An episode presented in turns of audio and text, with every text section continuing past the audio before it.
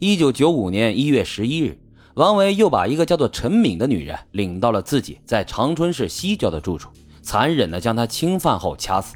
并且用同样的方法处理了尸体。一九九五年十月七日，王维把一个叫做赵明雪的女人骗到了六马路的住处，把她掐死之后，从她的兜里掏出了一千块钱，干了几件杀人焚尸的事，没有被查出来，所以这王维的胆子也是越来越大。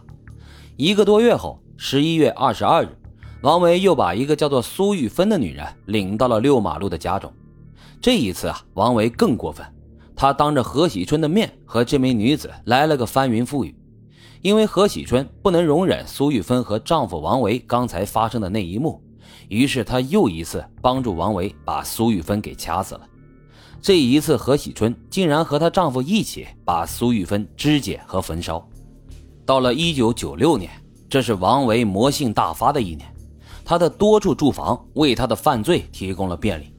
他出众的外表像诱饵一样，把一个个女人调到家里，一番翻云覆雨之后，抢走他们身上的财物，再将他们残忍的杀害。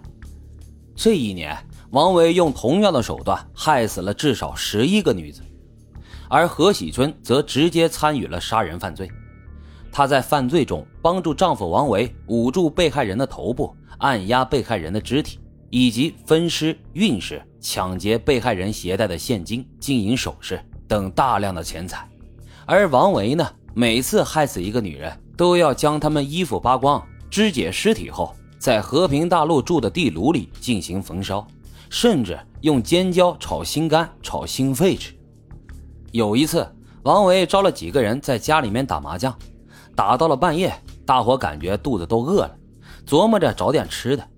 这个时候，王维从冰箱里面拿出了所谓的酱猪肝招待客人。客人们吃后啊，还纳闷的问呢：“你们家这猪肝是怎么卤的呀？咋这么好吃呢？”王维此时得意的笑着说：“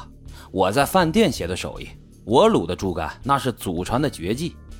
可怜的是啊，这些人并不知道。这些猪肝并不是他们平时吃的那些所谓的猪肝，而是什么，咱们就不说了。除此之外，这王维还有一个变态的习惯，那就是他把每一名被害者的高跟鞋都会全部的保存下来，放在他家卧室的床底下，直到被抓后，他的床底下有多达七十二双高跟鞋，可见这个恶魔杀害的人数之多。但是随着时间的推移，这些被害者临死前的惨叫声，还是深深刺激了妻子何喜春。她每天晚上做梦，都梦见这些冤鬼在她的枕边哭泣。久而久之，何喜春的精神彻底的崩溃了。她觉得自己罪孽深重。她曾经服过一瓶安眠药，企图自杀，但是却被丈夫送到医院给救了回来。后来，她又拿了根绳子，在家里面的厕所企图上吊。可是又一次被丈夫给救了回来，死又死不了，活着又受罪，她的心里啊可谓是非常矛盾。告发丈夫吧，自己和娘家人就有可能被他杀害；不告发吧，就会有更多无辜的女人惨死在丈夫的魔爪之下。而每次丈夫作案时，她之所以积极的配合，就是因为她觉得丈夫那个时候是杀人杀红了眼，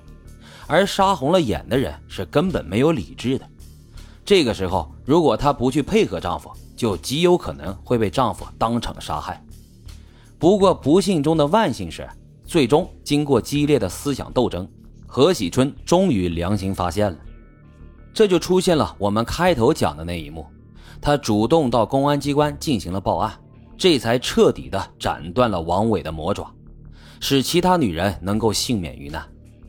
一九九七年六月十八日。王维和何喜春被长春市公安局逮捕。长春市中级人民法院经过审理查明，王维作案十七起，杀害十七人；抢劫作案十五起；何喜春参与杀人作案四起，杀害四人；抢劫作案三起。一九九七年九月二十三日，吉林省高级人民法院以故意杀人罪判处王维死刑，而考虑到何喜春有自首的情节，以故意杀人罪判处何喜春死缓。在这件事情当中，警方给王维定罪的杀人数为十七人，但是根据当地的老百姓称，王维恐怕杀的不止十七人，因为床底下的高跟鞋有高达七十二双之多，但是警方最终形成的完整证据量却只有十七人，所以只能按这个受害人的数量进行定罪了。但是从侧面说明，王维杀害的人数不止这么点人。